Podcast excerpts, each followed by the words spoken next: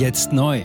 Entdecken Sie Epoch TV mit investigativen Dokumentationen und exklusiven Interviews.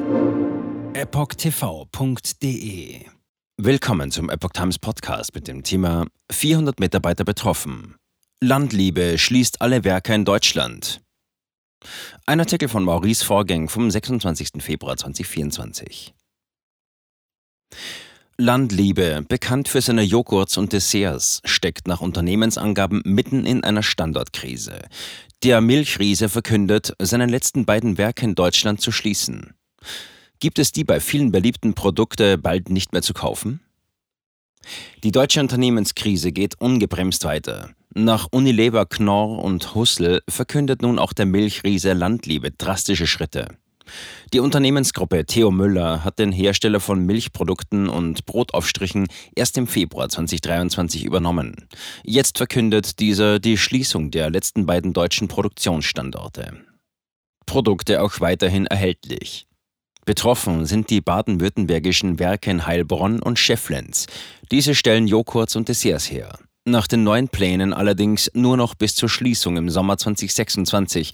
Rund 400 Mitarbeiter sind betroffen. Die Schließung bedeutet nicht das Ende der Produkte. Sie sollen in Zukunft weiterhin an anderen Standorten des seit 1980 existierenden Unternehmens hergestellt werden, wie das Portal Chip berichtet.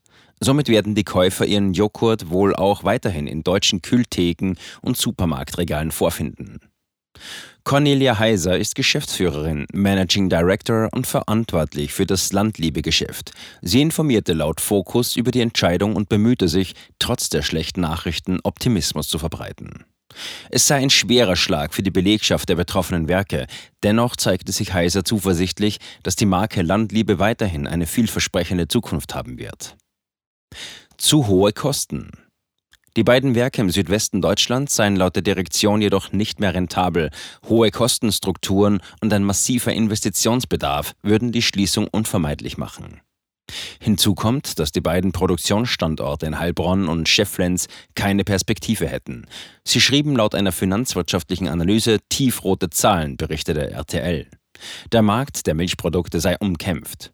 Deshalb rechnet die Geschäftsführung mittel- und langfristig nicht mit einem deutlichen Volumenzuwachs und einer positiven Kostenentwicklung. Bereits in Kürze wolle die Unternehmensgruppe Gespräche mit dem Betriebsrat aufnehmen. Damit beabsichtige Landliebe für die Belegschaft, sozialverträgliche Lösungen zu finden. Gewerkschaft kämpft um Standorte. Die Gewerkschaft Nahrung, Genuss, Gaststätten NGG will die angekündigten Werkschließungen nicht kampflos hinnehmen, wie der SWR berichtet. Landeschef Uwe Hildebrand bezeichnete den Schritt als eine unsoziale Unternehmensentscheidung. NGG fordert jetzt den Mutterkonzern Theo Müller dazu auf, statt der Schließung in das Hauptwerk Heilbronn zu investieren. Zudem kündigte die Gewerkschaft bereits an, Widerstand zu organisieren, wie bei der geplanten Schließung des Knorrwerks von Unilever im ostdeutschen Auerbach. Zitat. Die Vermutung liegt nahe, dass der Müller-Konzern die traditionsreiche Landliebe nur gekauft hat, um die Konkurrenz loszuwerden, so Hildebrand.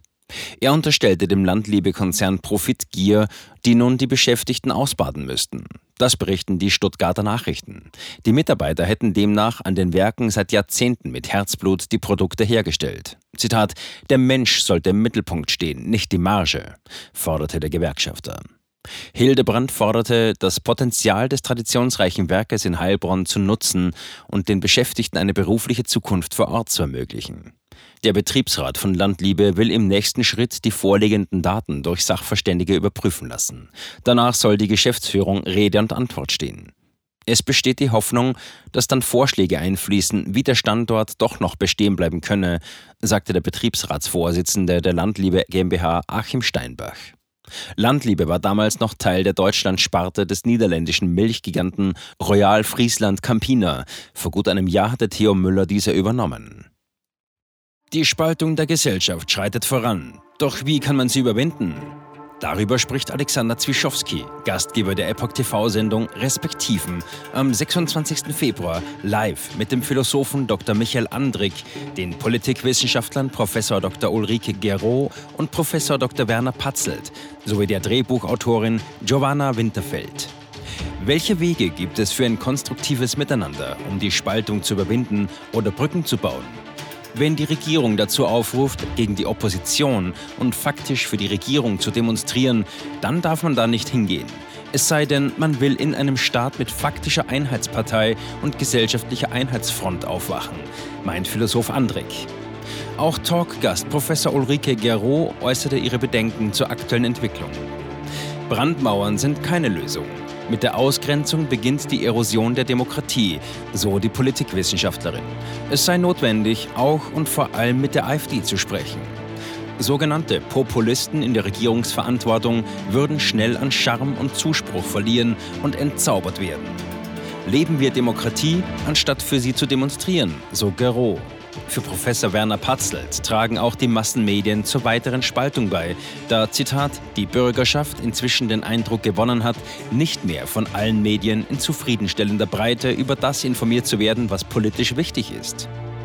Dies habe eine Flucht aus den bislang gemeinsamen Medien eingesetzt, dem öffentlich-rechtlichen Rundfunk, und dadurch würden sich Leute mehr und mehr in Privatwirklichkeiten abkapseln.